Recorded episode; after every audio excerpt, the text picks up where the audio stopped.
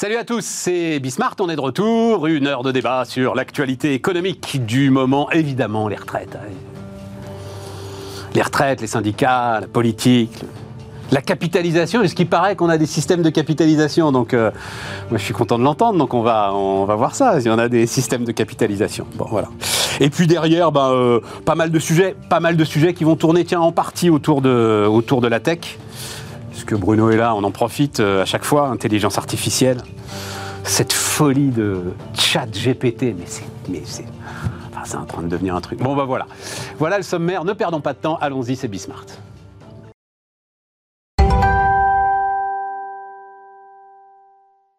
Donc, bataille des retraites. Ah, mais j'ai pas dit qui était là. Euh, Nicolas Dueb, donc euh, salut euh, Nicolas, fondateur d'Alchimie. Bruno Maisonnier, salut Bruno. Another Brain, intelligence artificielle. Et puis Jérôme Dédéian, salut Jérôme. Salut Stéphane. Mon partenaire patrimoine, mais aussi tout sur mes, tout sur mes finances. Parce qu'en l'occurrence, le tweet qu'on va voir là est est estampillé tout sur mes finances. Sur LinkedIn, tu es sur ton, es tout sur mes finances authentifié comme tout sur mes finances, tu vois, tout sur mes finances.com. Oui, il faut de place pour tout mettre. bon, donc Jérôme nous dit, alors je le lis pour euh, ceux qui nous écoutent euh, en podcast, Jérôme nous dit, euh, quand je vois le nombre de personnes qui, à l'occasion de la réforme des retraites, disent qu'il n'y a pas de retraite par capitalisation en France, même parmi ceux dont je partage les vues économiques et sociales, euh, je me dis qu'on a encore de la pédagogie à faire sur l'existant. Je crois que je suis la cible de ce car nous partageons les mêmes vues économiques et sociales. Et j'ai bien l'impression, Jérôme, qu'on est passé à côté de la capitalisation. Donc qu'est-ce que tu voulais dire dans ce tweet? Ça m'intéresse beaucoup. Ben, moi, je crois que le fonds de pension existe en France. Alors, je, vais, tu vas pas me parler du préfonds et des fonctionnaires? Non, ben, bien sûr que non. Euh, d'abord, je suis d'accord qu'il n'y a pas de capi de capitalisation dans notre système de retraite publique. D'accord? Donc il n'y a pas de capi dans la répartition. Enfin, il y en a un tout petit bout. Les réserves de nos régimes par répartition, qui sont quand même placées sur les marchés et qui font des petits. On essaye de faire faire un bout au marché quand même. Et puis, euh, des trucs du genre fonds de réserve des retraites, etc., où il y a un petit bout, mais c'est complètement marginal. Donc on vit bien sur un, régime par répartition. Et donc, les gens qui disent qu'il n'y a pas de capi aujourd'hui, ils disent on devrait, avec les cotisations obligatoires versées pour les régimes par répartition actuels, développer un pilier de capitalisation. Ils ont sûrement raison, mais en fait, c'est pas possible parce que pour faire ça, il faudrait un excédent par rapport à ce qu'on cotise euh, pour pouvoir payer les pensions de ceux qui sont actuellement à la retraite. Or, on est en train d'essayer de traiter un problème de financement à 40 milliards, 10 milliards pour les régimes des secteurs privés et puis 30 milliards euh, euh, pour la fonction publique. Donc ça, c'est pas mon point. Mon point, c'est que on a créé en 2019 avec le plan d'épargne retraite les bases, vraiment les fondations du développement d'une épargne retraite par capitalisation très significative en France et que moi j'ai la conviction, c'est d'ailleurs ce qui est en train de se passer, qu'elle va devenir, elle va prendre une place absolument considérable dans la durée. Alors, historiquement, on vit sur la répartition, et puis en matière d'épargne, euh, le taux d'épargne est très élevé des Français, euh, plus de 15% euh, sur le revenu brut disponible. Il va pour les plus des deux tiers en immobilier, privilège, enfin, les Français ont privilégié l'immobilier, puis il reste en gros 4 à 5% euh, de taux d'épargne financière qui sont allés essentiellement en assurance vie. Et on avait, des bouts de produits partout incompatibles entre eux et tout. Et avec le PER, avec la loi Pacte, on a fait un truc complètement dingue. On a cassé systématiquement tout ce qui empêchait la retraite par capitalisation, l'épargne retraite par capitalisation de se développer. On a dit tous les produits sont compatibles entre eux, il n'y en a plus qu'un. On a dit, euh, on fait jouer la concurrence, c'est transférable tout au long de ta vie, euh, soit parce que tu n'es pas content là où tu es et que tu veux bouger ailleurs, euh, soit parce que tu dois pouvoir empiler des trucs dont tu as bénéficié un peu partout pour les regrouper. On a dit choix entre capital ou rente, les Français détestaient la rente, donc plus de produits tunnels, etc. Et puis évidemment, on a conservé les avantages fiscaux des travailleurs non salariés et puis notre fameux plafond épargne retraite. Aujourd'hui, trois ans après le lancement du PER, c'est 70 milliards d'encours. Alors, il y a deux tiers de transfert d'anciens produits, mais ça prouve que ça marche, hein, empilé sur le nouveau truc. C'est 17 milliards de cotisations en 2022, donc de flux nouveaux, quand même. Et en fait, si tu, et c'est 6 millions de PER, c'est-à-dire que c'est euh, quasiment deux fois plus que ce que le gouvernement anticipait. Si tu tires le trait, c'est crétin, hein, mais tu dis, euh, euh, en fait, il y a 18 millions de foyers fiscaux en France, il n'y a que 6 millions de PER. Donc, je devrais avoir 18 millions de PER ouverts pour la faire courte. Enfin, pardon, euh, euh, de gens qui payent l'impôt. Hein. Il y a 39 millions de foyers fiscaux, 18 millions qui payent effectivement de l'impôt sur le revenu. Donc, qui paye de l'impôt sur le revenu devrait avoir un PER, c'est la base. Tu vois? Donc, euh, c'est qui les 12 millions qui posent problème par rapport aux 6 millions déjà ouverts? Bon. Donc, si tu dis, OK, je vais en équiper 6 millions de plus en 10 ans, tu vois, je ne vais pas aller à 18 millions, je vais faire 12 millions de PER. Que tu tires le trait sans revalo des 3000 balles par an, en moyenne, que les gens versent. Que tu mets 4% de capitalisation normative, Tu te retrouves dans 10 ans avec 400 milliards d'épargne retraite par capitalisation en France, fonds de pension pur, Et tu te retrouves dans 20 ans avec, avec 1000 milliards. Et puis alors, si tu tires à 43 ans fin des régimes spéciaux, parce qu'on va mettre 43 ans à les éteindre, il euh, faudrait faire avec les sorties euh, des gens qui vont commencer à vivre dessus, etc. Mais tu vas te retrouver avec 3000 milliards d'épargne retraite par capi. Je rappelle que... Ce qui est une bonne base voilà, pour une, euh, réforme par capi. Absolument. Je rappelle que... Non, mais c'est ce niveau-là quand même. Je rappelle que l'épargne financière des Français, tout mouillé, tout cumulé, assurance vie, livret, PEA, compte courant, etc., c'est 5000 milliards. Et donc, donc, ça fait que 70 milliards et 17 milliards de flux. Mais en fait, on a créé des fondations qui vont monter en régime, sauf si on casse le produit, évidemment. Euh, que, non, personne n'en parle. Mais il n'y a aucune raison. Mais il n'y a aucune raison, personne n'en parle. Il va être, mais non, mais le truc, va être amélioré à la marge. Le truc, Jérôme, c'est que, en fait, je l'avais complètement oublié, moi, tu vois. Hmm. Ah, et personne n'en parle. Et moi, il, est sorti du truc. On se retourne dans 10 ans, il y a 400 milliards d'épargne retraite. Euh, on se retourne dans 20 ans, il y en a 1000 milliards. Mais pour ça, il faudrait on se retourne dans 40 ans, si on touche à rien, on sera à 2000, 3000 milliards compte tenu des retraites, ceux qui ont commencé à capitaliser. Super intéressant, mais il faudrait qu'il se passe quelque chose pour euh, en faire à nouveau la pédagogie ou la publicité ou la je sais pas quoi. mais euh, on a, je suis bien placé pour le savoir parce que j'ai un peu contribué à la pédagogie. Mais je me souviens très bien. Avec tous les distributeurs, etc., avec mon mandat patronal. C'est toi qui l'as fait. On avait 3 millions. On avait un objectif de 3 millions de PER à l'heure où je te parle, il y en a 6 millions. Donc ça veut dire quand même qu'on ne s'est pas, pas trop foiré. Oui, mais 6 millions, 6 millions utilisés comme des livrets A 6 euh, millions avec rien dessus euh, bah, 6 millions avec 70 milliards. 70 milliards. Bah ouais, et 17 milliards de flux l'année dernière. Donc euh, c'est pas anodin, quoi. C'est pas anodin. Alors après. 6 millions divisé par 70 milliards, 100 000 À peu près, c'est ça, hein, environ? Ouais. ça commence à refaire quelque chose, tu vois. Ouais. Voilà. 10 000. 10 000, oui, voilà, c'est ça, 10 000, 10 000, 10 000. Ouais, donc c'est bien ce que je disais, c'est un livret. Hein. Ouais, mais tu prends. Ouais. mais tu vois que c'est toujours pareil. Quelqu'un qui met 3 000 euros par an sur son PER, qui s'annule, euh, je sais pas moi, une facture de entre 11 et 30 Et tu as du rendement sur ton PER C'est quoi le bah, rendement, du PER que tu veux, puisque le, produit, il est, il, est, il est valable en version assurantielle avec tout l'univers de ce que tu peux mettre dans une assurance vie, en compte titre encore plus. D'accord. Euh, tu choisis entre compte titre et assurance vie. Non, le truc est bien fait. Et il y a une vraie concurrence. Hein. Mais quel avantage alors par rapport à l'assurance vie? Alors l'avantage par rapport à l'assurance vie, c'est évidemment euh, l'avantage fiscal à l'entrée, puisqu'en fait l'État te fait un abondement de ta tranche marginale d'imposition. Hein. Euh, si, je verse 10 000 sur une assurance vie, d'accord, c'est 10 000 que je verse après impôt sur le revenu. Si je verse 10 000 sur un PER, c'est 10 000 que je verse avant impôt. Ah, oui. Et donc le puissant, la puissance de la capitalisation dans le temps, même avec le traitement fiscal du PER à la sortie, fait que si tu as le temps devant toi, tu récupéreras plus en net parce que tu as investi en brut 30% de plus si tu es à 30% de tranche marginale d'imposition, 45% de plus si tu es à 45% de tranche marginale d'imposition, mais même pour quelqu'un à 11%, ça marche. Les seuls cas où, vraiment, euh, modulo la liquidité, hein, tu n'as pas intérêt à utiliser ton PER par rapport à ton assurance vie, c'est si ta tranche marginale d'imposition va augmenter à la retraite. Hmm. Inutile de te dire qu'on n'est pas beaucoup euh, dans ce cas-là. Je vous le souhaite, mais. Euh, donc moi, je, me dis, ça se voit pas encore. Le socle, vraiment, les fondations sont là. Et le truc, on va se rendre compte dans la durée qui va prendre sa place dans le paysage d'épargne des Français et qu'on aura, on a créé toutes les conditions pour un vrai développement d'un socle par capitalisation avec libre concurrence, ce qui me semble très important. C'est pas un truc où euh, tu fais un truc de branche géré par les syndicats. je comprends. Nicolas, tu es le seul assez jeune euh, autour de cette table pour encore pouvoir imaginer en profiter. J'ai commencé à travailler très tôt. je suis concerné par les 43 ans. Non, mais non les 44 alors, si tu as commencé à travailler très tôt, puisque c'est la polémique là qu'on nous invente. Euh. Je tombe pile poil sur les 64 parce que j'ai commencé à 21. Donc, euh, euh, non, mais je, trouve la démonstration de Jérôme extrêmement intéressante et puis j'apprends des choses aussi au passage, donc pleine de pédagogie. Et finalement encore une fois, sur ce sujet-là, on a un rendez-vous raté, puisqu'on est en train de tout cristalliser sur un chiffre qui est l'âge de départ à la retraite, euh, qui est les 64 ans, et on ne parle pas euh, du problème de notre retraite, qui est un modèle à répartition mis en place après la guerre, et qui de toute façon a été mis au moment où on était à 4,1 euh, actif pour un retraité, maintenant on à 1,7, donc c'est basique, c'est juste des maths. Donc maintenant, soit on fait plus de cotisations. Mais ça, tu vois, Nicolas, la force de notre débat public en France, c'est qu'un truc comme ça, il y a des gars qui arrivent à le contester.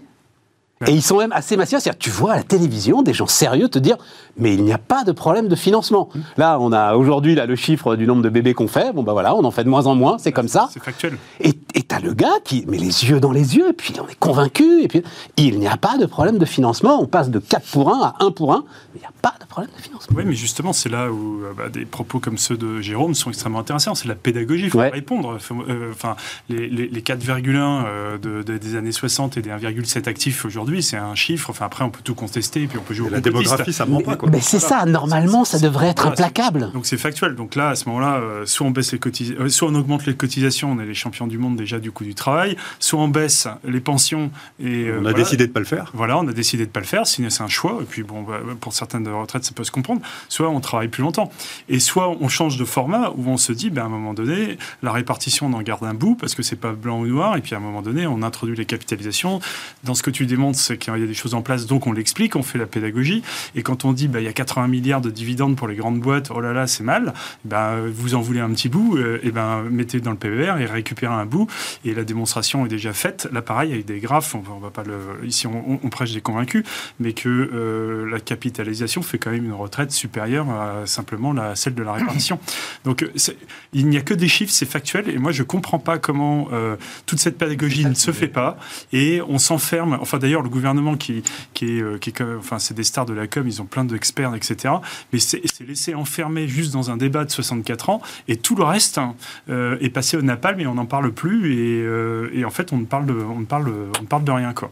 Et d'ailleurs, je vais aller juste un, un, un, un, truc intéressant, c'est que ce matin, il y a un dans les échos, il y a un, sondage hein, fait par Opinionway qui est intéressant, puisqu'en fait, euh, c'est d'ailleurs, euh, ça illustre bien le, truc français, c'est que euh, vous avez deux tiers des gens qui sont contre la réforme des, retraites, mais 61% qui savent qu'il faut faire une réforme.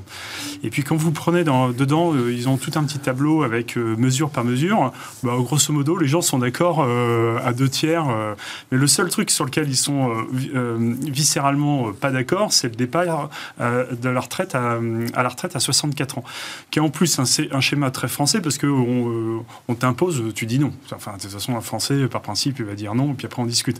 Et donc, en fait, tout, le, tout ce qui est proposé de progressif, etc., ils n'en ont pas conscience, ils ne savent pas que ça existe, euh, qu'en fait, les 64 ans, c'est tout à fait théorique, ça ne concerne pas euh, grand monde. Et enfin, ça concerne, selon les documents même du gouvernement, ça concernera à peu près 60% des retraités. Quoi. Voilà. donc, il y a quand même beaucoup il y a 40% qui partiront avant.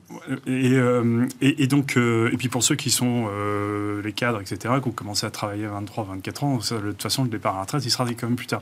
Mais, mais, euh, mais donc, on voit bien dans les stats que les gens sont conscients, mais en fait, il n'y a plus de débat, il n'y a pas de communication possible, et donc il y a un énorme blocage. Et moi, je m'interroge sur la façon dont ça va sortir, parce qu'à la fin, on descend dans la rue, et qu'il va sortir quoi de la rue euh, bah, Rien. Elle va être votée. Pour moi, ça, c'est le sujet de fond. Les faits sont connus globalement. C'est la même chose sur la lutte contre la protection de l'environnement et le, euh, le, changement climatique, etc. Tout le monde sait exactement ce qui se passe comment. Et le sujet, c'est on n'a pas envie d'entendre. Et du coup, on n'entend pas. Donc, c'est la réaction est émotionnelle. Les gens s'accrochent à des symboles. Les gens, c'est purement émotionnel. Les syndicalistes, ils savent parfaitement. Enfin, ceux qui organisent l'opposition, ils savent parfaitement les faits. Ils savent tout ça. Donc, c'est pas sur ce plan. Et du coup, le fait de dire il faut faire de la pédagogie pour convaincre, pour moi, ça sert à rien. Parce que la base, c'est pas, c'est pas qu'ils savent pas. La base, c'est qu'ils veulent pas. Euh, pour des raisons, euh, ben, c'est à ça qu'il faut, qu'il faut s'attaquer. C'est, euh, et moi, j'ai, j'ai un problème de fond avec ça, il me semble, parce que il me semble que globalement, on vit dans un monde qui est de plus en plus compliqué, qu'on comprend de moins en moins de choses collectivement, les gens comprennent de moins en moins le monde dans lequel on vit, les technos, les trucs, etc. Et du coup, ben, du coup, on préfère se, se retrouver vers du complotisme, on préfère se retrouver vers des choses qui nous rassurent ou dans lesquelles on a, dont on a envie. Oui, oui je comprends ce que tu dis. 62-64, c'est simple. Voilà, je peux être contre simplement. voilà. Je peux dire oh bah non, pas 64 et puis c'est tout quoi. Voilà. Après rentrer dans tous les détails du truc, mais euh, les gens savent pas, ont pas envie. Enfin, ils, savent qu'il faut faire des retraites, mais ils se battent tous en disant euh, ceux d'après.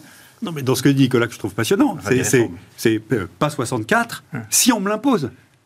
Parce qu'après, chacun va prendre ses décisions personnelles, de quel moment. Ouais, mais là, il a une analyse du sondage qui est personnelle. Moi, j'ai vu le même. Euh, j'ai pas vu. Euh, enfin, c'est-à-dire qu'ils sont quand même contre beaucoup de choses qui font travailler plus, quoi. On va le dire comme ça. Hein. Dès qu'il s'agit de bosser plus, on est contre, quoi. Bah, c'est euh, Enfin bon, bref, on va pas faire les exégèses de ce sondage, mais il a une vision très positive de ce sondage. Non, non, je ne me serais pas focalisé sur les 64 ans, parce que forcément, c'est un chiffon rouge. Quoi. Le, truc, moi, je, enfin, je tourne autour depuis qu'on fait ces, ces, débats. Je crois que le sujet, en fait, c'est, il a été personnalisé par le président de la République. Et c'est une énorme erreur, en fait. Et donc, mais tu l'as vu, les titres, les titres tout de suite, c'était euh, la semaine décisive pour Macron. Mais c'est pas pour Macron qui est décisive. Moi, je m'en fous de Macron. Enfin, c'est pas mon sujet. Dans 4 ans, on n'en parle plus. Mais évidemment. C'est fou, quoi, tu vois. C'est personnalisé. Puis en préparant la mission, je suis retombé sur une vidéo d'avril 2019 de Macron qui disait c'est complètement hypocrite de dire que les gens vont partir à 64 Mais on l'a vu partout, cette vidéo, mon ami. Elle, elle, tourne en boucle. Mais, sauf que les réseaux sociaux et puis tout ça, ah la mémoire. Et comment comment juste euh, on peut arriver, en tant que président de la République, incarner le truc pour faire de son quinquennat un symbole autour de la retraite en ayant dit un truc qui est à, qui est à 180 degrés euh, juste avant enfin, c'est, Techniquement, c'est pas possible. Parce que, à ce moment-là, il a en tête une réforme qui est une vraie réforme, mhm. qui est la retraite par points. Et qui est chaque euro cotisé donnera droit au même droit. Et avec la retraite par points, tu changes. Là, pour le coup, tu renverses la table. Là, c'est plus la même chose. Là, tu. tu... Et d'ailleurs, c'est tellement complexe que euh, on n'a pas pu la faire. Mais c'est pour ça, c'est parce qu'il a ça en tête à ce moment-là, quoi. Voilà. Il se permet de dire un truc pareil. Ça, ça passe pas en termes de com. Bon, mais je sais toujours pas si tu as un PER ou pas alors.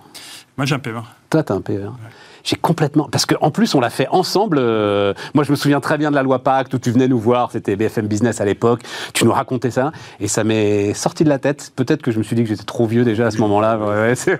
mais mais c'est vrai que c'est très intéressant. Il n'est jamais trop tard. Qui paye de l'impôt devrait avoir. Un puis que pour les, voilà, ça. chefs d'entreprise, il y, a les contrats Madelin aussi. Des choses qui oui, mais le PER est alimenté par la cotisation retraite. En fait, il y a les flux et les stocks. Hein. Et donc, le PER, c'est le réceptacle unique de tous les régimes. Euh, mais tu vois quand même bénéficient les gens. Sur la responsabilité des, des, hommes politiques, j'ai pas lu, mais il y a, le, nouveau héros de la droite libérale, ça doit être ton héros, David Lisnard. Euh, hein, donc bah maintenant là. Et donc là, il fait un papier dans le Figaro que j'ai pas eu le temps de lire, j'ai pas lu sur euh, vite fait la capitalisation. Il le sait lui qui a le PER, que ça existe, etc. Bah, tu crois qu'il en parle dans le papier Je suis pas sûr qu'il en parle. Je suis pas sûr qu'il soit complètement euh, complètement au courant. Tu sais, ces, tous ces gens-là dont je partage les idées, hein, c'est Lisnard, c'est Fromentin, c'est Rafik Smati, c'est tous ces gens de la droite vraiment libérale. Ils sont pas tous au même niveau là, tous ceux que tu viens de Non, non, je suis d'accord. Mmh. D'accord. Euh, euh, ils, ont souvent, ils, bah, ils, ont pas la bonne note technique parce qu'ils peuvent pas tout savoir. C'est pas des surhommes, si tu veux. Et donc, euh, enfin, c'est écrit un papier sur la capitalisation et qu'il n'y a pas un mec qui te dit, tu bah, passes pas un coup de fil à des déyants en disant, dis donc, tu vas pas me le relire bah, C'est un sujet. Donc, tu vois, en ce moment, il y a, le nouveau dossier de le partage de la valeur, la, mission du SOP qui doit rendre ces trucs, là, ah. négociation interprofessionnelle et tout. Donc, ça s'excite. Et donc, bah oui, il y a pas mal de gens qui auditionnent des gens comme des déyants, c'est sûr. le propos de c'est de dire que grosso modo, les retraites coûtent 350 milliards donc euh, deux tiers de répartition, ça a coûté 200 milliards et, euh, ça garantit à tout le monde le 1200 euros de retraite par mois, euh, enfin presque un peu la notion de revenu universel.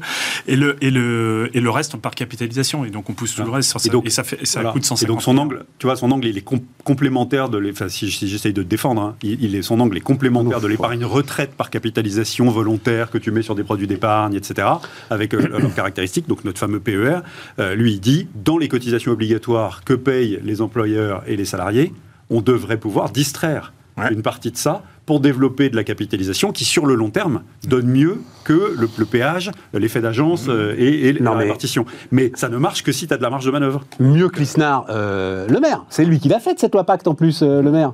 Pourquoi est-ce que je l'ai vu à la télévision? Pourquoi il ne dit pas à la télévision? Et au fait, je voudrais rappeler à tous les foyers fiscaux qu'il y a euh, le PER, machin, parce que c'est le gros mot capitalisation Exactement. et que il ferait, ça ferait souffler sur les Et aussi hmm. parce que, comme c'est pas lui qui est fondamentalement responsable de cette réforme et qu'il y a que des coups à prendre, euh, je pense qu'il ah, fait le service minimum. Il a fait une série de tweets perso, enfin, depuis son compte officiel de ministre, hein. il a fait une série de tweets perso au moment de la conférence euh, Borne, mais, mais c'était vraiment le il fallait qu'il le fasse euh, pour des raisons évidentes de solidarité gouvernementale. J'ai pas eu le sentiment. Le service minimum. Voilà, j'ai pas eu le sentiment qu'il avait l'intention de lier son projet personnel euh, pour après euh, avec cette réforme-là. Quoi. On sait jamais. Ça, ça va être terrible.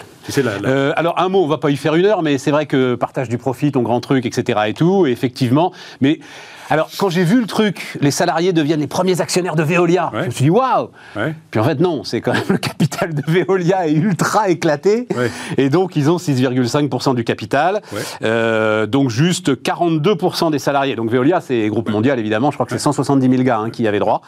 42% euh, des salariés ont souscrit pour 243 millions d'euros, mhm. incluant l'abondement par euh, l'entreprise. C'est significatif, ça, Oui, c'est pas mal. Tu sais, la France, on est champion de l'actionnariat salarié salariés large hein, dans les entreprises cotées en bourse. On en a 8 sur 10 qui proposent un plan large. Euh, il y a 35 à 40 des salariés de ces boîtes-là qui sont effectivement actionnaires et ça représente 3,5 de la capitalisation. Donc ils sont exactement dans les clous, tu vois, en termes de, enfin ils font partie des entreprises qui ont une culture d'actionnaire salarié très développée. Ils sont dans les clous en termes de taux de participation, un peu au-dessus, et ils sont, ils sont au-delà euh, de la moyenne des boîtes ah cotées ah oui, oui, bien au-delà, euh, dans la partie euh, montant du capital, tu vois, tu peux comparer à 26 et 8% etc. Donc ils font partie des boîtes qui ont vraiment une part de leur capi qui est entre les mains de leurs collaborateurs très significative par rapport à la moyenne des boîtes cotées. Oui, parce que c'est Veolia, c'est gros. Alors après, c'est des gens qui ont une culture d'actionnariat salarié très développée, c'est-à-dire qu'ils font des opérations régulières, et donc ça veut dire que si tu es salarié de chez Veolia et que tous les ans tu participes à l'augmentation de capital réservé dans le plan d'épargne d'entreprise avec des cotes, avec abondement, etc. Tu as fait ça depuis 10 ans. Comme le cours de bourse, il a eu des hauts et des bas, enfin, il a quand même fait plus de 200% ou plus de 220% en 10 ans. Et ben à la fin de la journée, euh, ça peut représenter une part très significative de ton patrimoine. Les deux seules choses auxquelles tu dois faire attention, c'est évidemment euh, prendre régulièrement ta plus-value pour pas te retrouver avec tout ton patrimoine financier sur uniquement l'action de ta boîte, quoi. C'est une question de diversification élémentaire. Mais bien entendu, toutes ces boîtes-là qui ont des opérations régulières, c'est prouvé hein, statistiquement, même malgré les fluctuations des marchés, euh, de, leurs accidents éventuellement conjoncturels et tout, si tu participes tous les ans avec des cotés abondements, euh, tu, fais une, tu fais une bonne affaire. Quoi. moi, je trouve ça des belles démonstrations que quand on explique clairement quelle va être l'opportunité, bah, des salariés euh, vont mettre euh, de l'argent. Donc il y a une pédagogie, il y a la com interne, il y a des petits documents. Je vois ma femme qui a la même chose euh, dans, un des, dans une grande banque française. Il y a un petit, un petit document qui est assez bien expliqué, ça a été réfléchi. Et puis en fait, tous les ans, et, c'est l'autre dynamique de la retraite qu'exposait Jérôme juste avant, tous les ans on met, tous les ans. Et puis quand vous avez 20 ans, bah, au bout d'un moment, ça fait, ça fait un, ah petit, un petit pactole. La puissance des intérêts composés. Et, c'est la puissance des intérêts composés. C'est des maths, c'est juste des maths, donc c'est pas du complot, c'est c'est des maths. C'est des maths. donc, euh, et c'est exponentiel. Euh, donc, euh, Mais c'est plus facile de communiquer en interne dans une entreprise. Que en plus, en plus avec, rendons hommage à Antoine Frérot, qui est, alors Dieu sait qu'on s'est écharpé tous les deux sur ce sujet, mais si le terme patron social veut dire quelque chose, il est incarné par Antoine Frérot. Le, la phrase business of business is business est une phrase qui le met en, en fureur.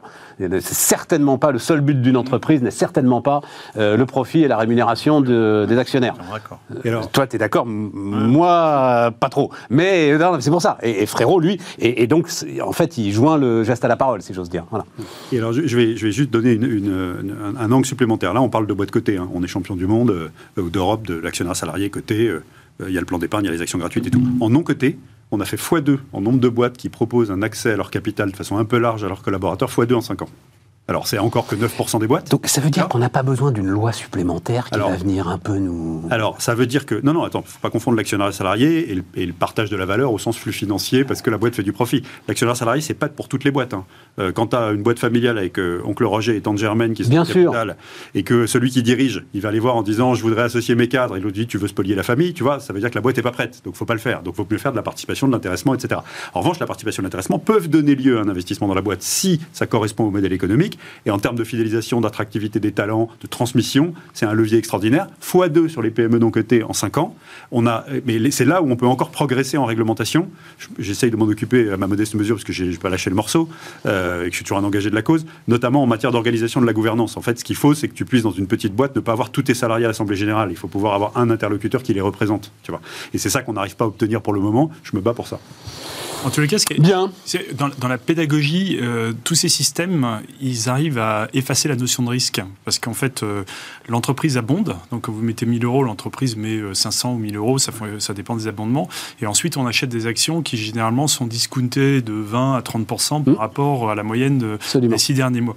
Donc, en fait, le sentiment de prendre du risque d'investissement est complètement.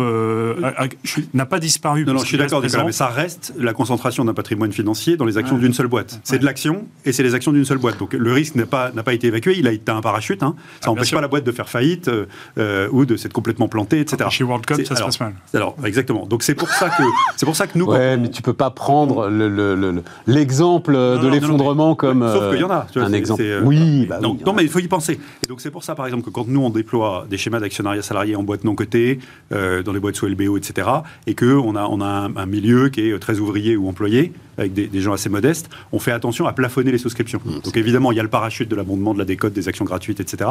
Mais on fait attention à ce qu'il n'y en ait pas un tout d'un coup qui se réveille sans comprendre la notion de diversification et qui dit je vais prendre un Cofidis de, de, de, 50 000 euros pour tout mettre dans les, dans les actions de ma boîte, c'est pas raisonnable. Quoi. Donc on fait un peu attention. Bon, ben voilà. Euh, non, non, intéressant.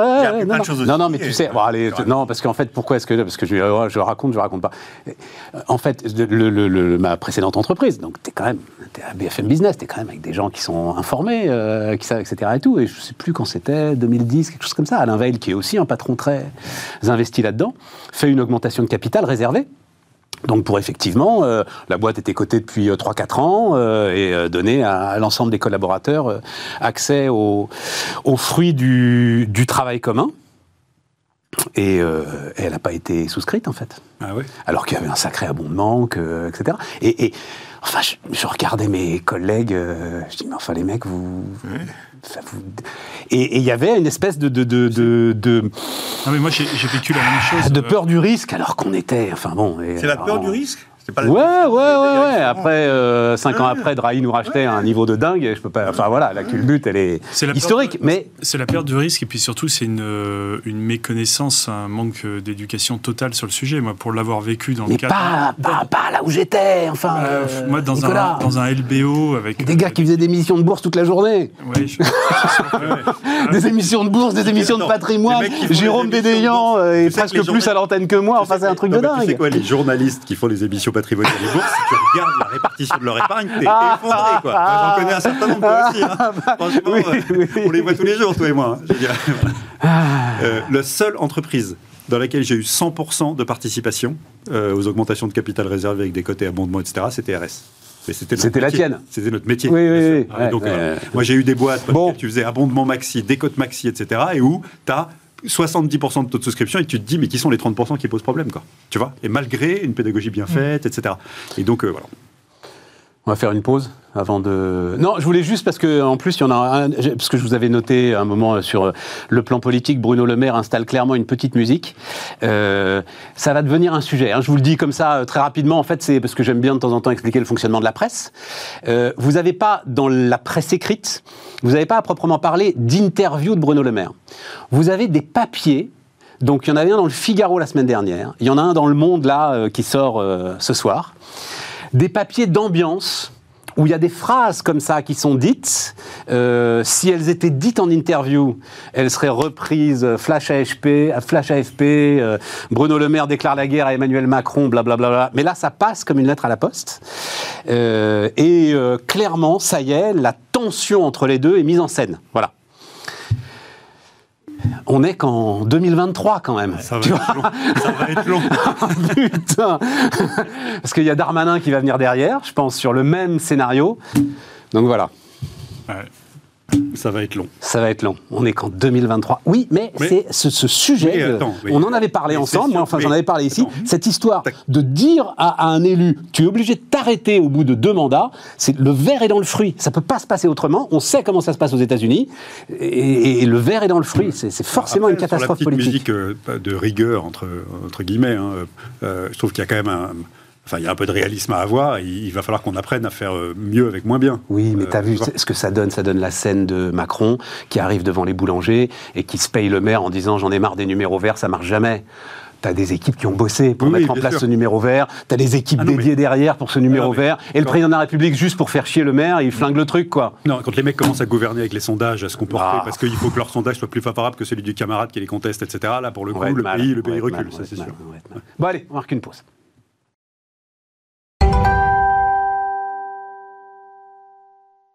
On repart, on repart donc avec le relais.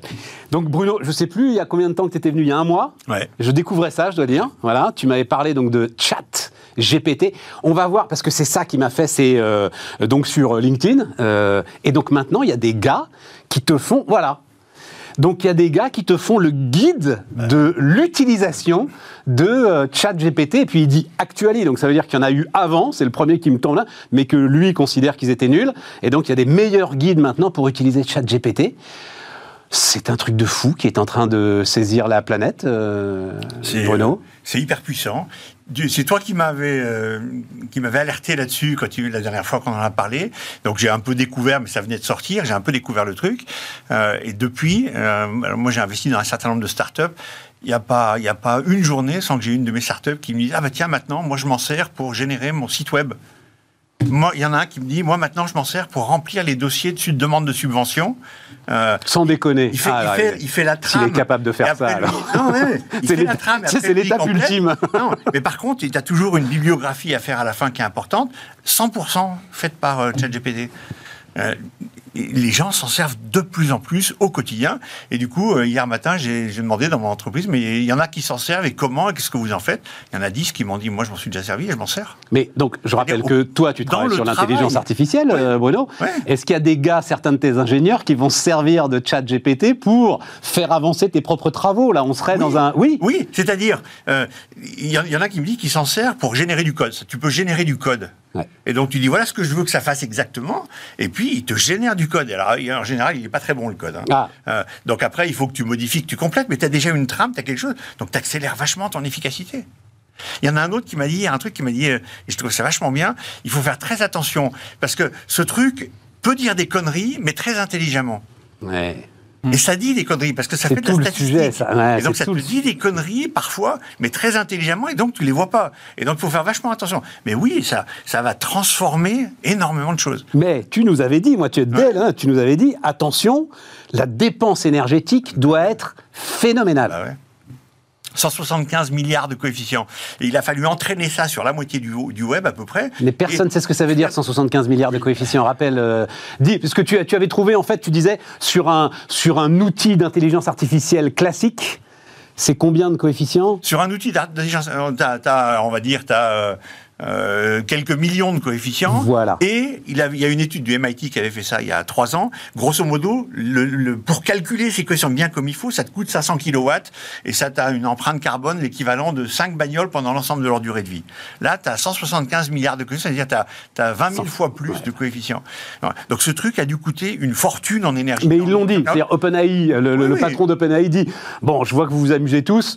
Et il va falloir qu'on le fasse payer parce que ça nous coûte une blinde. Bien sûr. Il l'a dit comme ça d'ailleurs. Mais pour le moment, tout le monde s'amuse, mais on commence à s'en servir en vrai. Ça va changer, ça va changer notre façon de développer, d'écrire des bouquins, des articles, des trucs. On va écrire des choses euh, et, notre, notre, métier va être de modifier, enfin notre, notre action va être de corriger, adapter, compléter, mais l'essentiel du travail sera fait comme ça. La jurisprudence, ça fait longtemps qu'on dit que l'IA va changer la jurisprudence, enfin pardon, la recherche de jurisprudence euh, dans les cabinets d'avocats. Ça y est, avec ça, c'est fini. Il te fait une synthèse. Tu vois? On y est, quoi. Cet outil est incroyable, change incroyablement. Pour la première fois, tu as, le sentiment d'y être, tu vois, parce que tu as eu, as eu le web qui fait qu'on n'avait plus besoin d'avoir la mémoire de retenir les choses, puisqu'on sait que Google peut nous les trouver. Bon, euh, ensuite, euh, on a eu les réseaux sociaux, on s'est dit euh, peut-être que ce sera plus la peine de voir les gens en vrai. Et, et, la, et la, visio, d'une certaine manière, avec la pandémie et tout. Et là, aujourd'hui, tu te dis, bah, finalement, ça va réfléchir à ma place. C'est vrai que c'est un peu vertigineux. Maintenant, la techno, elle est là. Alors Bruno te dirait, ça ça va pas réfléchir. Ça va reproduire la meilleure réflexion émise. Non, ça va réfléchir, ça va pas le faire à ta place, ça va réfléchir. Enfin, c'est, c'est pas de la vraie intelligence. Voilà. Mais ça fait comme si. Donc, euh, donc euh, après, ça devient euh, Ça va aller chercher la réflexion la plus pertinente sur le sujet et te l'apporter. Pas forcément la plus pertinente. Ça va te chercher, ça va te faire une synthèse de la réflexion sur le web. Un exemple très précis. C'est différent. J'ai un exemple très précis à donner. Il y a quelqu'un qui, qui a joué, a posé la question à ChatGPT de Nantes est-il en Bretagne? Hmm. Non, non, mais. Excellente question. et, le truc sort une copie parfaitement argumentée avec des arguments pour, des arguments, pour. les principaux arguments contre. Donc, moi, mon, mon, idée après avoir lu ce que ChatGPT a fait comme réponse à cette question, c'était je suis capable de soutenir un débat euh, euh, je connais, Rémi, si tu as une thèse, euh, tu peux soutenir, tu, connais les arguments, les contre-arguments que tu dois opposer à ceux qui ne sont pas d'accord avec toi sur le sujet, mais ça t'a extraordinairement préparé ta négo, quoi, ou ta, discussion. Mais ça n'a pas résolu la question. Le danger, et c'est là où il y a un petit vertige quand même dans, dans ce truc-là, c'est si on nourrit ce truc-là avec des biais, et où là, tu peux manipuler des millions de personnes. Euh, et c'est là où, euh, euh, c'est là où pour moi il y a un risque anthropologique majeur avec ce truc-là. Mais comme la techno est là, il va bien falloir qu'on apprenne à vivre avec, qu'on apprenne à nos enfants à s'en servir, à avoir du recul dessus. Mais, vas-y Nicolas, Nicolas, ton, ton avis. Moi, je trouve que c'est la première application euh, grand public. Tu t'en sers, toi Alchimie s'en sert Ouais, un petit peu. Euh, où on est conscient, parce qu'en fait, l'intelligence artificielle, jusqu'à maintenant, c'était un peu un concept. C'était soit très B2B, mhm. soit derrière euh, des algorithmes, comme on les a dans la pub, ce genre de choses. Mais on les avait pas en, version assistant. Là. Et, là, on a un bot, un chatbot qui, qui, devient assez smart. Et ce que je trouve être la vraie transformation, c'est que chacun teste. Et ce que tu me révélais, c'est qu'il y en a plein sur Twitter, c'est qu'en fait, tous les cas d'usage sont en train de remonter. Donc, tu vois des étudiants ici, tu vois euh, des d'avocats, etc. Exactement. Et là, d'un seul coup. Et ça va donner des idées à ceux qui ne le font pas encore. Exactement. Et, et ça devient euh, infini. Et en fait, c'est les cas d'usage qui, sont euh, qui sont en train d'arriver sur la table, qui vont donner aussi des quantités d'idées de, de boîtes à créer, etc. Parce qu'à partir du moment où tu es plus productif, à partir du moment où tu peux rendre des services, bah, tu, tu peux lancer des, des modèles économiques. Aujourd'hui, je avocat, tu vois que tous tes petits juniors qui te préparent des synthèses, des fiches, etc., euh, bah, ça va plus vite, ça va te coûter beaucoup moins cher. Donc même s'il y a un modèle... On va voir combien ça va coûter. On va voir, parce que oublie pas ce que nous dit Bruno sur la dépense énergétique et, ah voilà, à un moment, à un moment, il va falloir qu'ils rentabilisent le truc. Ça va s'améliorer petit à petit. Non, bien sûr qu'ils vont le rentabiliser, ils vont faire payer, mais euh, ça sera. Et ils peuvent faire payer cher quand même. Ah bah oui, mais si tu supprimes trois juniors dans un cabinet d'avocat, tu peux dépenser 2000 euros par mois euh, pour avoir accès à ChatGPT, ça marche. Hein c'est sûr. plus vite. Ne fais pas un dessin sur les journalistes. moi, il y a un truc qui me sidère là-dedans. Euh, euh, j'ai envie de dire, c'est la, la courte vue de beaucoup de gens qui réagissent par rapport à ça. C'est-à-dire, tout ça, c'est inscrit dans le chemin qu'on était tous en train de suivre avec la technologie. On savait que ça allait arriver. On savait que les médecins euh, vont disparaître, le, diagnostic médical va disparaître parce que infiniment mieux fait par Dieu. Un jour, peut-être pas aujourd'hui. On savait que les avocats, euh, la justice, etc. On savait que les journalistes, il y a plein de choses qui vont dire. C'est inscrit dans les évolutions de la technologie. Euh, et, et, à chaque fois, on tombe des nues en disant c'est effrayant. Moi, c'est ça que je comprends pas, c'est la courte vue de tous ceux qui commentent. Euh, il y a un truc qui est sorti aussi il y a très peu de temps, c'est Microsoft euh, qui a sorti un outil de, de, reproduction de ta voix. Euh, c'est-à-dire que il, peut enregistrer à partir de 3 secondes de ta voix, enregistrée, à partir de 3, il est capable de te régénérer tout ce que tu peux dire avec émotion, etc., avec exactement ta voix. Plus possible, plus, 3 secondes de voix. À partir de 3 secondes, un exemplaire, un échantillon de 3 secondes. Il est capable. Et donc les gens disent, mais ça va être effrayant. Mais, mais tout ça, c'est évident que ça allait arriver. C'est en train d'arriver depuis des années, on le voit. Et tout ça va arriver. On aura des ordinateurs plus puissants que des humains, on aura des, machines qui réfléchiront mieux que nous, etc. Et donc ça pose des vraies questions, parce que ça va créer des tas de nouveaux jobs et des nouvelles boîtes, t'as raison, mais ça va en supprimer dix fois plus. Parce que le paradoxe quand même, on le rappelle, c'est que tout ça donc vient de l'envie euh, d'Elon Musk, de Peter Thiel et de deux, trois autres gars, de justement garder le contrôle de l'intelligence artificielle dans euh, la polémique. Non, tu crois pas euh, à ça? C'était ça qui était au départ. C'est on va investir massivement là-dedans. Moi, j'ai pas cru. Moi, cette histoire-là, à l'époque, mais je l'avais déjà dit, elle me fait penser à, ces quelques pays qui ont des armes nucléaires, qui savent, et qui un jour ont appris à faire des simulations numériques. Et ce jour-là, ils ont dit bon, le nucléaire c'est trop dangereux. Maintenant, plus personne. On interdit à tout le monde. Ah, c'est beaucoup trop dangereux le ah, nucléaire. et on se garde ça pour nous. Moi, j'avais interprété ça comme ça. Pas con. Il, y a, deux. sur le filtre pour la voix, là, ça me fait penser que c'est déjà utilisé pour les fraudes au président. Hein. C'est-à-dire qu'on est quelqu'un qui n'a. Ah oui, oui. Puis ils n'ont même pas besoin de filtre. Euh, donc il y a des cas d'usage qui vont être intéressants. Non. Moi, ce qui me semble je me suis réveillé en me disant, finalement, euh, ChatGPT, c'est le moteur de recherche ultime. Et donc là, tu dis, euh, ça va peut-être modifier complètement nos comportements. Et demain, plutôt que de googliser un truc, on va peut-être chat. Alors c'est ce que je lis. Ça, c'est sûr. Alors il se trouve que Microsoft est partie prenante de toute cette histoire. Pour Bing. Et pour voilà, et que la grande angoisse, effectivement, nous dit-on, hein, euh, c'est ce que je lis moi. Je n'ai pas discuté avec Larry Page. La grande angoisse de Google, c'est justement le, le, le, le, saut de grenouille, le leapfrog sur euh, le moteur de recherche. Mettre les bouchées doubles pour faire la même chose en propriétaire Google. C'est ce qu'on dit. Le, sujet euh, puisqu'on aime bien en parler ici, euh, c'est euh, finalement, ça arrive encore de l'autre côté de l'Atlantique et pourquoi c'est pas sorti de chez nous quoi. Ah, Parce que d'un point de vue techno. Parce que Bruno travaille pas assez vite. D'un point de vue techno, on a, on a, tout simplement. je me dis ça tous les matins. Peut-être tout simplement pas assez. On a, on a toutes les, on a toutes les compétences d'un point de vue techno. Hein. Enfin, je pense que les, les, les gars, c'est smart en maths, etc. On les a. L'histoire là, c'est qu'on est en train de parler d'une centaine de millions de dollars d'investissement, donc on n'était pas non plus sur les milliards tels que Google les a, mais euh, ça révèle bien qu'il nous manque euh, l'audace européenne de voir les choses en grand et de changer, de changer à ce niveau-là. c'est compliqué de résumer ça à l'audace qui manque, hein. parce que tu as beaucoup des Européens qui vont faire ça aux États-Unis. Donc l'audace, on l'a, puisque c'est nous qui allons le faire là-bas. Aussi. Oui. Bah, donc c'est pas une question d'audace, c'est une question. Bah, on n'a pas un marché qui fait qu'une fois que tu as une idée, il faut la rentabiliser. T'as pas des investisseurs qui te suivent à la hauteur d'une capacité à prendre des paris en mettant 10 milliards de dollars sur la table ou des milliards. C'est, euh, pour moi, c'est pas une question d'audace. Hein. Bah, c'est l'audace financière, c'est 100 millions, mais là il y a, y a, la suite, c'est de, de, pouvoir lancer un truc euh, sans se poser la question encore de la façon dont on va le rentabiliser. Oui. Il, il, nous manque, c'est ça que j'appelle l'audace, c'est ça qui nous manque euh, parce que et, et, et on a la substantifique moelle parce que pour le coup euh, on n'est pas en train de se battre contre Google. Donc euh, c'est un peu, c'est un peu dommage qu'on n'arrive pas ah, à sortir de chez nous. Quoi. T'as raison.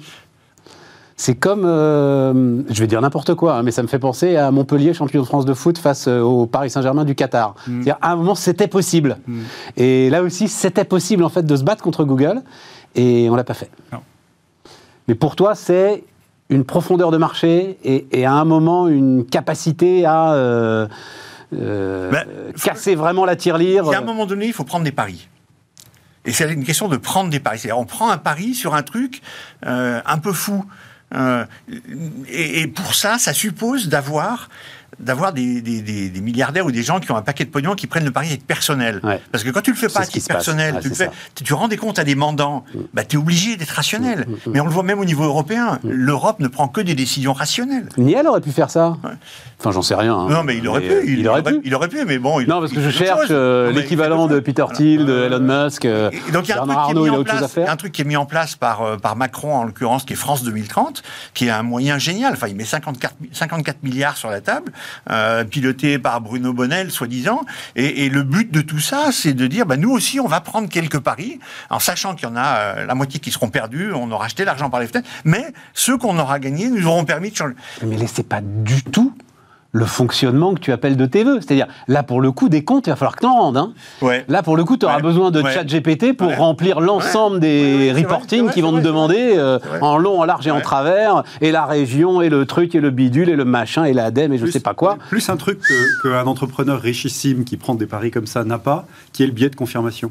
C'est-à-dire que, en fait, je pense qu'un entrepreneur comme ça, il est capable, au bout d'un moment, de couper, prendre sa paume alors qu'une technostructure avec reporting, euh, comité de pilotage, comité stratégique, machin, elle, va avoir tendance à prolonger la vie artificiellement du truc avant de se dire, OK, cette initiative, on, on, a compris notre risque, on coupe. Il y, a, eu une réunion à l'ambassade de, Berlin euh, franco-allemande, justement pour essayer de voir ce qu'il faut faire pour les startups, pour les différents sujets sur la techno. Il y avait une table ronde sur l'IA, une table ronde sur le quantique, il y en avait trois ou quatre comme ça. Et nous, on a fait un tour de table sur la table ronde sur l'IA, et il y avait euh, quelqu'un qui, a dit, qui était l'animateur euh, euh, de ça. On n'avait que des startups autour de la table et deux fonds d'investissement. Euh, et les questions de l'animateur étaient orientées en disant alors qu'est-ce qu'on peut faire pour les problèmes de recrutement? Parce qu'on a des problèmes de recrutement de payer les gens. Qu'est-ce qu'on peut faire pour les problèmes de réglementation? Et unanimement, on a dit mais on n'a pas de problème de recrutement. C'est vous imaginez que parce que c'est facile à régler pour vous, ou j'en sais. C'est pas ça notre sujet. Et on veut pas de réglementation pour le moment. La réglementation, faut la faire après, pas avant que les sujets apparaissent. et par contre, en Europe, on a un truc, c'est on est les meilleurs en sciences. C'est la meilleure science du monde, elle est européenne. Capitalisons là-dessus, plutôt que d'essayer de compenser les trucs où on est moins bon. Utilisons ça, investissons là-dessus, enfin, aidons des trucs autour de la science. En Europe, on est les meilleurs en science. Alors tu vois, pour revenir un peu quand même sur cette notion d'audace, tu le vois dans le traitement médiatique de ChatGPT. Donc tu vas sur les réseaux sociaux, partout, tu as des Américains qui t'expliquent comment tu vas pouvoir l'exploiter au mieux et où sont les opportunités. Et puis tu te tournes vers la presse, principalement française, que celle que je lis. C'est le risque. oh, le professeur qui bah s'est fait pirater par ses élèves. Elle n'est pas claire, cette histoire euh, qui s'est fait pirater par ses élèves. j'ai l'impression que le gars. Ouais, j'ai l'impression. Un truc qui est clair, c'est qu'il y a des élèves qui essayent. Ça. mais, mais, attends, attends, juste parce que j'ai une petite vanne. J'ai une petite vanne. Le prof, je me suis dit qu'il a peut-être posé la question à ChatGPT qu'est-ce que je dois faire pour faire parler de moi? Et le mec lui a dit sois le premier prof. Euh, tu vois, voilà. Pardon, je refais ma Tout ça, c'était pour souligner que dans, dans la presse, euh, ça va être le risque, le risque de destruction d'emplois, le risque de se faire pirater euh, tel ou tel savoir, comment on va réguler finalement la création par GPT, ça appartient à qui les droits, etc. Donc nous, on est déjà dans notre façon de penser en train de réguler un truc qui est pas né, et alors que les autres sont tous en train de se dire bah, comment on va être plus productif, on va être plus créatif, on va être plus performant. Et donc là, on a quand même euh, deux façons de penser qui s'opposent et qui contraignent quand même. Euh, sous, l'angle anthropologique, moi je me suis dit qu'est-ce qui reste une fois qu'il y a ça, tu vois, et que ça tourne et que tout le monde l'utilise et tout. Je me suis dit en fait, il reste quand même à l'être humain la capacité à inventer à partir de rien. Tu vois, c'est la créativité pure, quoi. Oui, mais, mais tout. Oui. Non, non, mais tu vois. tu vas nous amener sur des sujets Mais c'est pas parce que les, jeux d'échecs électroniques jouent mieux aux échecs que n'importe qui et battent n'importe quel humain qu'on a arrêté de jouer aux échecs. C'est pas parce que tu as des, des, des, des, pianistes. Oui, mais c'est un loisir. Ce qui veut dire, c'est c'est dans la création ouais. bah, marchande. L'équivalent. Enfin, non, moi, je sais pas. Je, non, mais attends, moi, je suis un incorrigible optimiste. De toute façon, la techno, elle est là. Donc, on va apprendre à l'utiliser, à vivre avec. Et on va, j'espère, hein apprendre à nos enfants euh, au lieu de leur dire t'as pas le droit à ChatGPT, on va leur apprendre à l'utiliser intelligemment. Alors moi je vois un truc pour faire une synthèse de ce qui vient d'être dit, je vois quelque chose d'hyper positif là-dedans, c'est que Google, qui était le, la boîte indétrônable, qui était plus puissante qu'un pays, etc. Et oui. Là, avec euh, une évolution qui, qui, a pris un an à faire, grosso modo, on commence à dire putain, il y a peut-être quelqu'un qui a un Google Killer dans la main. Et alors ça, j'adore. Voilà. Et donc ça, je me dis, voilà, on peut faire des choses comme ça, même en Europe et même ah, Parce que tu vois, je suis, en train de lire, je suis en train de lire le bouquin de Carlos euh, Purasanta, il s'appelle, le, qui est l'ancien patron de Google, l'ancien patron de Microsoft euh, en France, en Europe d'ailleurs aussi, puis qui maintenant a basculé, et qui donc raconte des choses intéressantes, parce qu'il a le droit de dire la vérité quand même. Et, euh, et notamment, il dit, dans le cloud, tout ce qu'on a mis, la masse de Microsoft, on n'arrête pas, on n'arrive pas à rattraper Amazon. On n'y arrive pas. Et il en tire comme conclusion, c'est très intéressant d'ailleurs, que les hyperscalers, exactement ce que tu viens de dire, en fait sont irrattrapables et boum, ce truc émerge. Exactement. c'est de la rupture. C'est de, la rupture. C'est-à-dire que Facebook était pas rattrapable, et puis boum, il y a TikTok qui repense autour de la vidéo et qui, qui les met à genoux. Là, nous, on en était encore. Est-ce que Quant peut devenir le Google? Je crois que même encore il y a quelques mois, on, on débattait de ce genre de choses. Ben non, c'est de la rupture. Euh, voilà. avec, et, et, donc, on a cette capacité créative, nous, d'avoir cette rupture. Mais il nous enfin, je sais que tu n'es pas fan du mot, mais je remets dessus. Il nous manque l'audace d'en faire, d'avoir l'ambition de se dire, bah, cette rupture est capable d'aller déstabiliser un géant. Euh, et, si, et, Google, ça se trouve, ça va, pas, ça va aller très vite quand euh, si ça cartonne, euh, en un an ou deux ans, ils sont à genoux. Moi, je me souviens de la couverture du Time en 2007. Nokia, un milliard de clients. qui peut rivaliser Qui peut disparu.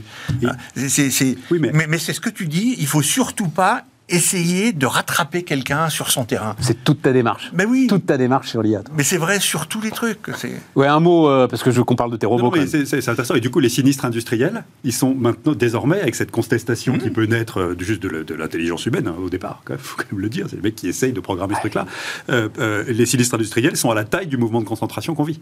C'est-à-dire que tu peux avoir une position ultra dominante, monstrueuse, tu as tout pris, tu es assis sur le marché, et ben quand même, le capitalisme, ça fonctionne. Tu peux avoir quelqu'un qui arrive avec une technologie de rupture qui va faire que ta, position dominante, poum. Alors, exactement, enfin, c'est parfait en complément de ce que tu disais, euh, Nicolas, autour des robots. Donc, c'est une histoire. Donc, euh, mm. Bruno hein, était euh, avant le, fondateur d'Aldebar en robotics. il a fait, il y a combien de temps, Bruno Nao C'était il y a 15 ans? 2006, le premier. 2006, ouais, bon voilà, je ne m'étais pas gouré, ouais, c'est ça, voilà. Et là, j'ai vu, alors c'est un petit bouquin, il est venu nous voir, un hein, Rodolphe Bonas, qui édite ce bouquin 40 innovations retail. je vous en présente une autre d'ailleurs euh, demain. Un truc que j'ai trouvé complètement dingue. Donc c'est euh, au Japon. J'ai l'impression que c'est ton robot Pepper, donc le deuxième que tu as fait. Hein, euh, il y ressemble en tout cas furieusement. et donc Rodolphe nous racontait ça dans ce café au Japon des robots te servent, il n'y a que des robots qui te servent, et qui sont contrôlés par des handicapés, qui sont chez eux. Donc qui n'ont plus besoin de se déplacer avec l'ensemble des contraintes que ça implique. Parfois même d'ailleurs, certains d'entre eux ne sont pas au Japon. Et donc tu te retrouves là c'est tout le contraire de ce qu'on pouvait prévoir sur les robots, ça détruit de l'emploi, machin bidule et tout. C'est tout le contraire en fait. Ça permet une inclusion incroyable de l'ensemble de ces gens qui ont un mal fou à trouver leur place dans la société et à trouver un travail. Je trouve que c'est une histoire incroyable. Je voulais absolument que tu sois au courant de cette histoire parce que tu n'étais peut-être pas. Non, je n'étais pas au courant de celle-là. Voilà. Et c'est quand même le cœur de tout ce que tu fais, euh, Bruno. Donc je trouve ça, voilà, c'est assez formidable. Nous, pendant un moment, enfin, c'était le travail de Pepper, donc le robot qui fait, qui est plus grand, qui fait 1m20 et dont, l'essentiel, dont l'objectif, c'est d'accueillir des gens dans les magasins, dans les centres commerciaux, dans les trucs, etc.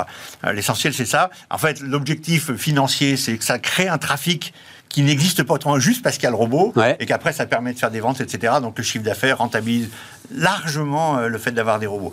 Et le sujet, c'était que le robot interagisse avec des gens. Donc il y avait des systèmes de traitement de texte, de reconnaissance vocale, mais ça marchait très mal parce que tu avais toujours 15 personnes devant le robot. Et on s'est posé la question pendant un moment en disant, mais on va signer un deal avec des gens, alors euh, à l'île Maurice pour la France, en Inde pour l'anglais, et, etc., qui seront derrière et puis qui réagiront. Et dès que le robot a une difficulté à comprendre, tac, il y a quelqu'un qui prend la main. Et donc, c'est quelque chose qui est tout à fait faisable. Et si c'est faisable, ça sera fait. Et donc bah, maintenant, ça se fait comme ça, et je trouve ça vachement bien. Maintenant, je trouve ça hyper bien pour les handicapés, pour très bien. et puis pour les, peut-être des personnes âgées aussi, peut-être, dire, ça, ça ouvre des tas de possibilités. Mais je crois quand même que le solde net en termes d'emploi, il diminue. Hein.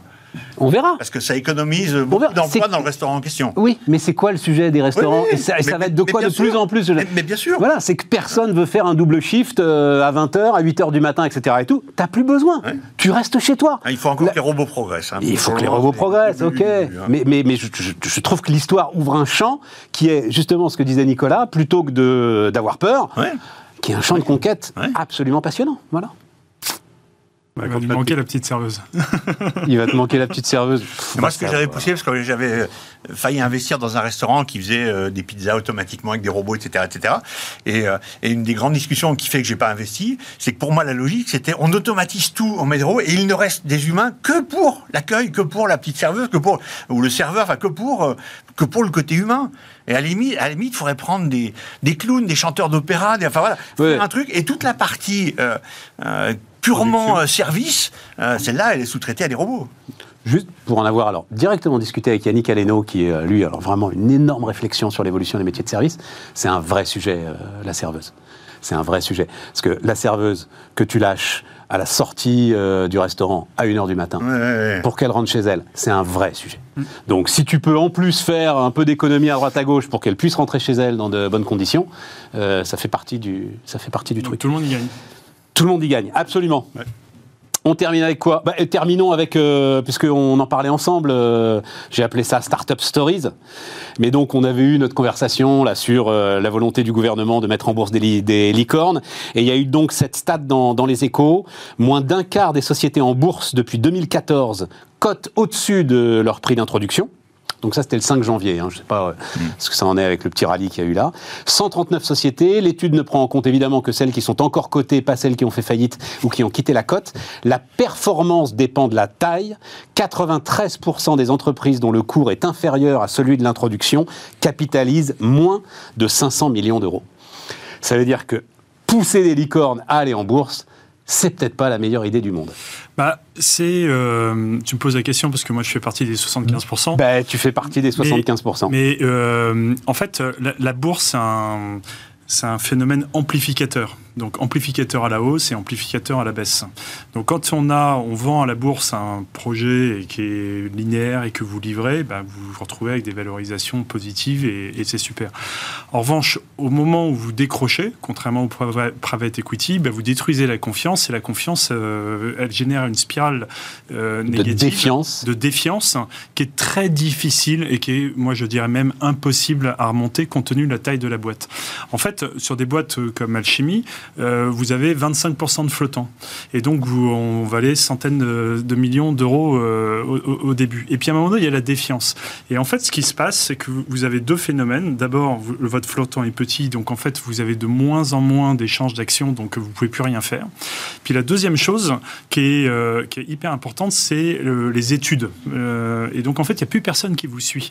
Parce que quand vous avez des grosses boîtes, vous, vous avez des papiers qui sortent, ah, là, ils vont sortir un truc extraordinaire, allez-y, ça va changer le modèle économique, ça crée le buzz. Et sauf que, comme au bout d'un moment, vous n'avez plus personne qui vous suit, si ce n'est les banques qui vous ont euh, qui vous ont introduites, mais vous n'avez plus trop envie de les, suivre à ce moment-là. Et donc là, vous êtes collé, vous êtes complètement collé. Et donc la bourse, c'est un peu à double, c'est à double tranchant. Je pense que c'est formidable pour les startups parce que c'est le moyen d'aller acheter, d'accéder à du capital supplémentaire, qui a du capital à un bon prix. Tu continues à le penser. Oui, et de, et de, grandir. Mais effectivement, il y a une taille, euh, il y a une taille critique, il y a un, une maturité critique, il y a euh, un business plan critique et on, il y a quand même une tendance à essayer de, de bourrer aux hormones les boîtes et les rendre fragiles. Et quand ça se retourne, euh, c'est plié. Mais nous, Nous, nous, on a vécu, euh, on a vécu le retour de bâton. Quoi. Ouais. Je, peux rajouter un truc. Ben, je t'en prie. je, suis, actionnaire, enfin, je suis associé avec des gars qui, qui dirigent une boîte qu'ils ont montée qui s'appelle ID Midcap, qui fait de la recherche equity, small et midcap. Hein, c'est le leader européen, etc. Et en fait, euh, j'étais chez eux ce matin, avant de venir. Ils me disaient que l'année dernière, il y a eu 14 intros en bourse euh, euh, sur Next Gross, là, et qu'en fait, c'est 600 millions de chiffres d'affaires cumulés. Et pendant ce temps-là, tu as des retraits de la cote de boîtes de plusieurs centaines de millions. Et donc, tu as un sujet de, taille critique. En fait, ils me disent, dans, si tu enlèves. Et ils disent quoi? Ils disent c'est trop petit Non, mais ils disent, ils disent c'est, dans, les, dans les 14, il y a 12 boîtes, c'est du capital risque pur et dur. C'est-à-dire, c'est des boîtes qui font quelques millions ou pas de chiffre d'affaires. et donc, c'est des gens qu'on n'a pas trouvé dans le private equity. Quoi. Et donc, tu as un sujet euh, de modèle économique, de, maturité, de capacité à euh, avoir prouvé. Oui, mais aussi, ça donne raison à Nicolas quand il dit c'est aussi un accès au marché euh, large, pas trop cher, Alors, et, donc qui peut être utile. Voilà, oui, après, il y, a un autre angle qui est l'angle de la recherche. Hein. MIFID, donc la directive européenne sur les instruments financiers, etc., la modernisation des instruments financiers, a tué la recherche. Parce qu'avant, la recherche était financée par les courtages. C'est-à-dire que c'est dans ton prix de brokerage que ça te permettait de dégager une marge qui te permettait de payer bien tes analystes. Aujourd'hui, tu as dû séparer les, trucs, et donc en fait, tout le monde se fait rançonner euh, sur la recherche, tu n'as plus de modèle économique dans la recherche, euh, euh, et, du coup, il y, a beaucoup moins de, code qui est suivi. tu as, une analyse qui est de moins en moins pertinente, de moins en moins... Tu as un avis là-dessus Moi, le seul avis que j'ai, c'est un copain start-upper, patron d'une boîte, d'une toute petite boîte que tu connais dans la techno et dans la robotique, qui s'est coté en bourse, qui s'est introduit en bourse, et il m'a dit, Bruno, fais jamais ça. Ne t'introduis jamais en bourse parce que si la boîte n'a pas une taille vraiment suffisante, tu vas passer ton temps à devoir rencontrer des petits analystes juniors euh, qui ah vont te demander des comptes, te casser les couilles avec des sujets de, détails, des mauvaises questions, ils comprennent rien au truc et tout. Aldébaran, t'as jamais été tenté, donc euh, parce que je l'ai pas dit, c'est racheté par euh, SoftBank à l'époque où SoftBank faisait des paris. utiles. ça a été racheté par SoftBank, ça a été revendu au distributeur allemand qu'on avait. Euh, qui a repris le nom Aldébaran d'ailleurs. Euh, mais tu n'as jamais été tenté de. Non, mais moi je reste, je reste aussi positif. C'est la, conclusion. Hein, euh. Je reste positif pour la bourse pour tous les épargnants parce qu'en fait le private equity, comme il dit, c'est private. Donc toute la création de valeur qu'il y a eu ces dernières années, elle se fait entre quelques personnes qui captent toute la, toute la richesse. Donc de pouvoir ouvrir à n'importe quel épargnant et de pouvoir participer à ces aventures industrielles, c'est quand même aussi extraordinaire. Ceux qui ont investi dans Tesla au début aux États-Unis, ils s'achètent plusieurs Tesla grâce à leurs actions. La même chose pour Amazon, etc. Donc il faut à un moment donné, c'est un bon système de redistribution, sauf que, euh, bah, oui, il y, a quand même des plantages, euh, mais dans le tas, il y en a qui vont arriver. On arrive à ce stade-là, on, était, euh, on a, commencé à faire nos licornes en 2022, on était dans le private, dans l'amorçage, etc., il y a quelques années. Là, on est en train de débarquer sur la bourse et on va faire sortir des, des, belles pépites dans les prochaines années. Ça prend du temps, tout ça. Et il faut une bonne recherche. Et donc il faut, il faut se réintéresser. Non, mais c'est ce qu'il disait. Oui, voilà, c'est ça. Il faut qu'il y ait un peu de dynamisme autour du, du titre, quoi. en, tout cas, de la recherche ou faire de la presse. Voilà, on appelle ça comme ça, faire de la presse. Euh, non, mais on a justement, on n'a pas le temps, mais juste un mot, puis vous le verrez. C'est vrai que l'histoire d'opium là que j'ai découvert la semaine dernière dans les Échos, où tu fais, nous-mêmes, on avait raconté d'ailleurs, hein, l'histoire du, gars qui dit en, en 2035, je fais, 2025, je fais la première voiture à hydrogène, euh, j'ai le Crédit Agricole qui m'en commande 10 000, et puis tu découvres que euh, il n'y a plus de trésor, il y a à peine de quoi payer les salaires, qu'ils sont en train de virer la moitié des salariés. Et donc oui, ouais, c'est. Ouais, mais ça, tu peux pas avoir un point de vue comme ça là-dessus. Tu sais pas s'il a mal géré le truc, s'il a eu les yeux plus gros que le ventre. non, non, non, c'est juste, c'est juste tout le sujet de la publicité, de faire de la presse. Et, et, ça veut dire qu'à un moment, tu t'exposes. C'est ça. C'est... Et donc tout le monde va aller voir en fait la vérité de ce qui se passe. Voilà. Alors que peut-être que tu aurais préféré gérer ça euh, discrètement et pas avoir une pleine page dans les échos, une pleine page dans le Figaro ce matin, etc. voilà. C'est l'essence même du capitalisme. Hein. tu oui, bien sûr. Et, tu bien, sûr bien sûr, bien sûr. Après, euh, enfin, tu as la MF aussi. Hein. Tu fais pas n'importe quoi quand tu es dirigeant. Euh, là, je connais pas le cas, mais. Oui, ils sont cotés depuis longtemps. voilà, mais nous, quand même, tu publies plein de trucs, tout est bordé. tu, tu racontes pas n'importe quoi dedans. il faut pas qu'à travers ce qu'on a dit, on donne l'impression qu'ils ont mal géré la boîte. Hein. Non, non, non, non, là, là, je me permettrai pas. C'est pas le sujet. Hein. Ah, eux, absolument pas. Je me permettrai pas. bien, au mieux. Non, non, non, non, je me permettrai pas. merci, les gars, merci à tous. Et bah, on se retrouve demain pour continuer ces débats. Tiens, je vous donnerai un autre extrait d'ailleurs de, ce formidable petit bouquin. La chaîne alimentaire qui vous fait payer vos courses en carbone. Et vous avez un quota carbone, vous ne pouvez pas dépasser. Même si euh, c'est l'intérêt de la chaîne alimentaire que vous dépensiez plus, non, vous ne pouvez pas. Super intéressant dans le grand débat sur les cartes carbone, les limitations, des quotas carbone personnels. À demain.